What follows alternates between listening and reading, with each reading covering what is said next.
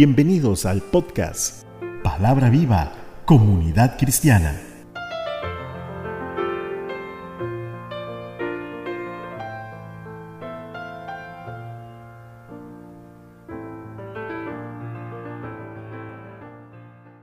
Me alegra de estar con ustedes compartiendo hoy sobre el libro de Éxodo en los capítulos 17, 18 y 19, haciendo énfasis en la obediencia y la santidad que debemos tener delante de Dios nuestro Padre. Dios Todopoderoso, danos sabiduría para entender tu palabra y ponerla por obra. Que así sea en el nombre de Jesús. Amén. Éxodo el capítulo 17 al 19. Agua de la roca el pueblo de Israel, al pasar por el desierto, enfrenta una serie de dificultades y esto no es el problema, sino más bien la forma de confrontarlos, pues al encontrarse nuevamente sin agua para beber, respondieron con una acción meramente carnal. El pueblo enfocó su queja contra Moisés, sin comprender que el problema era contra Jehová Dios. Es ahí donde el líder Moisés acude en oración a Dios. En los versos 5 y 6 encontramos. Y Jehová dijo a Moisés, Pasa delante del pueblo y toma contigo de los ancianos de Israel y toma también en tu mano tu vara con que golpeaste el río y ve. He aquí que yo estaré delante de ti allí sobre la peña en Horeb y golpearás la peña y saldrán de ella aguas y beberá el pueblo. Y Moisés lo hizo así en presencia de los ancianos de Israel. Proyectados en el Nuevo Testamento, recordamos a la mujer samaritana quien tuvo una sed insaciable. Encontramos en Juan 4:14, antes de conocer a Jesús y recibir de Él el agua de vida eterna, no lograremos saciar esa sed espiritual al menos que conozcamos a Dios y confiemos en su infinito poder. He aquí yo estaré delante de ti allí. Esta frase la esperanza de Israel en todo el trayecto del desierto. ¿Y qué sería de nosotros si así no fuera hoy? Al golpear la peña y salir agua fue una señal de obediencia por parte de Moisés, que hace que Dios obre milagrosamente, sabiendo que el agua no sale de las rocas de esa manera, un hecho que queda registrado en la Biblia, Masá y Meriba, por haber tentado a Jehová en ese lugar, dudando de su providencia y como una reprensión para el incrédulo y rebelde Israel. Cuando llegan a Refidim, el pueblo israelita debe enfrentar la primera batalla de las muchas que le esperaban, esta vez en defensa porque Amalek, descendiente de Saúl, el hermano más fuerte de Jacob, les ataca rudamente por la retaguardia del campamento. Para enfrentar una batalla debes organizarte y planear muy bien las estrategias sin soltarte de la mano de Dios. En el verso 10 se menciona, e hizo Josué como le dijo Moisés, peleando contra Malek, y Moisés y Aarón y Ur subieron a la cumbre del collado. En el verso 11 se menciona, y sucedía que cuando alzaba Moisés su mano, Israel prevalecía, mas cuando él bajaba su mano, prevalecía Malek. Donde entra en escena el fiel y servido Josué, quien ayudaría en la batalla mientras Moisés se mantenía en oración. Una actitud que nosotros debemos tomar, orar con pasión creyendo que la vida y la muerte, que la victoria y derrota dependen de nuestra comunión y dependencia de Dios. Qué importante es la congregación donde nos apoyamos unos a otros. Y en el caso de Moisés, en el monte, en el verso 12, menciona, y las manos de Moisés se cansaban, por lo que tomaron una piedra y la pusieron debajo de él, y se sentó sobre ella. Y Aarón y Ur sostenían sus manos, el uno de un lado y el otro de otro. Así hubo en sus manos firmeza hasta que se puso el sol. Y el verso 13 menciona, y Josué deshizo a Malek y a su pueblo a filo de espada. Aarón y Ur sostuvieron las manos de Moisés en una actitud de rendición, permitiéndole así interceder a Moisés para que el pueblo lograra la victoria. En el capítulo 17 encontramos los ejemplos del poder de Dios y el esfuerzo humano. Moisés golpeó la roca, pero solo Dios pudo sacar agua de ahí. Josué peleó mientras Moisés oraba, pero solo Dios da la victoria. Todos estos hechos fueron registrados por orden de Dios para que fueran recordados por siempre. El verso 14 menciona, y Jehová dijo a Moisés, Escribe esto para memoria en un libro y di a Josué que raeré del todo la memoria de Amalek de debajo del cielo. Capítulo 18. En este capítulo Dios estaba dirigiendo a Moisés literalmente por medio de revelaciones, donde también recibió consejos inspirados por la sabiduría humana. Moisés experimentó primero la salvación y luego fue un canal para el pueblo hebreo. Moisés se encuentra con Jetro, su suegro en Madián.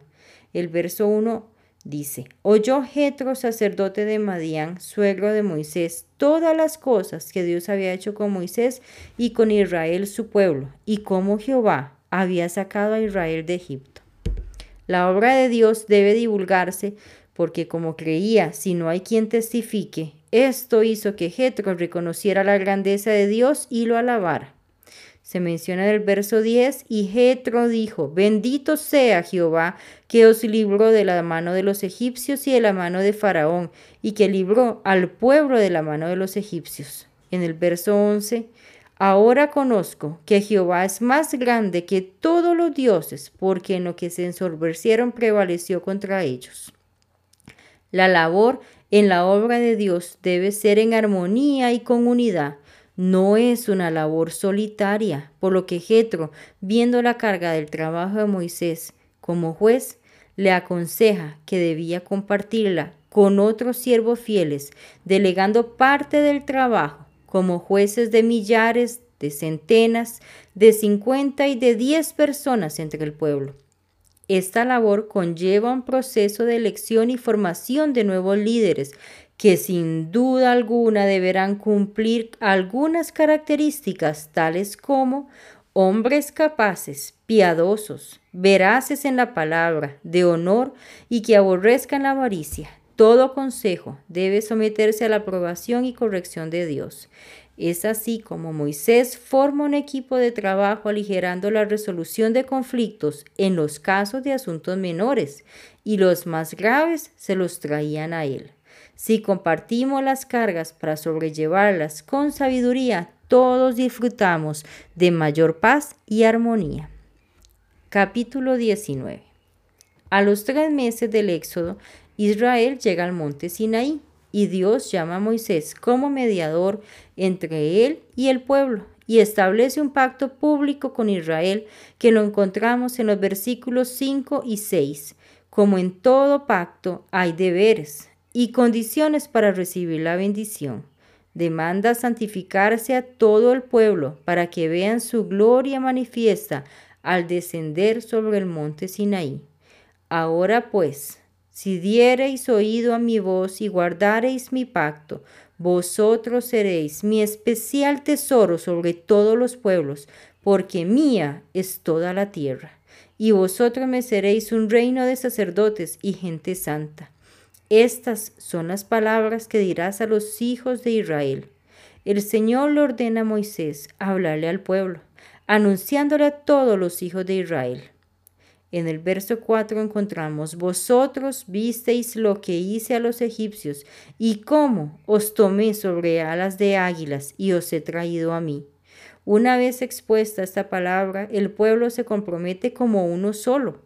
En el verso 8 se menciona, y todo el pueblo respondió a una y dijeron, todo lo que Jehová ha dicho, haremos. Y Moisés refirió a Jehová las palabras del pueblo. El Señor vendría en medio de una nube espesa, para que el pueblo escuche solo su voz cuando habla con Moisés, y así los israelitas crean en su palabra para lo cual pone como requisito que todo el pueblo se santifique y laven sus vestidos. En el verso 11 al verso 14, Dios continúa dando instrucciones antes de ser escuchado por el pueblo. Volviendo rápidamente al verso 4, se menciona que seremos un especial tesoro sobre todos los pueblos.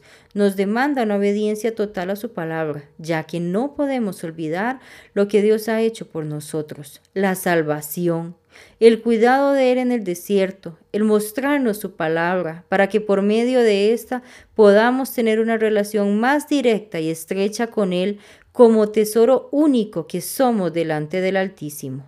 Dios es santo y como tal nosotros debemos caminar en santidad y obediencia, que es lo que nos santifica de una manera sobrenatural.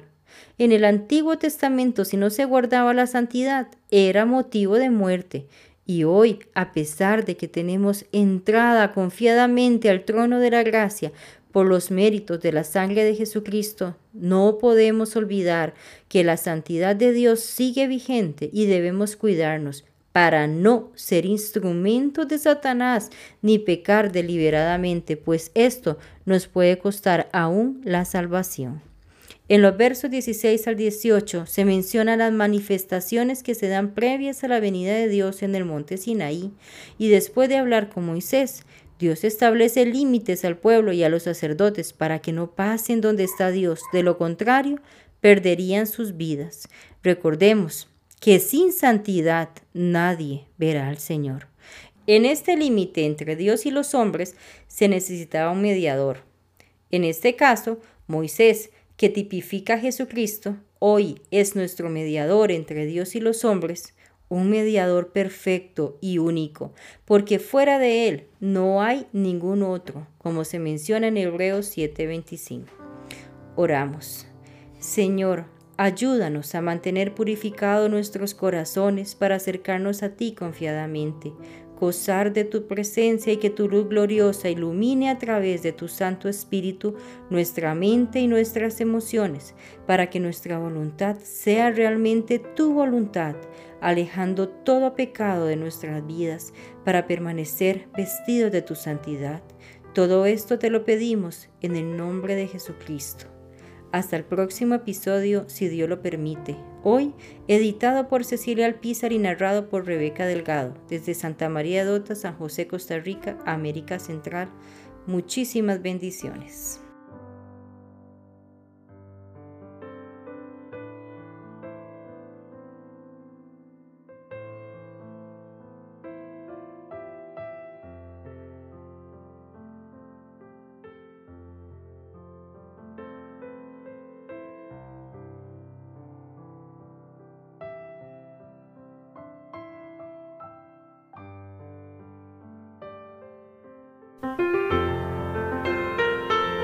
Muchas gracias por escuchar. Recuerde escribirnos al correo palabra viva comunidad cristiana arroba gmail.com.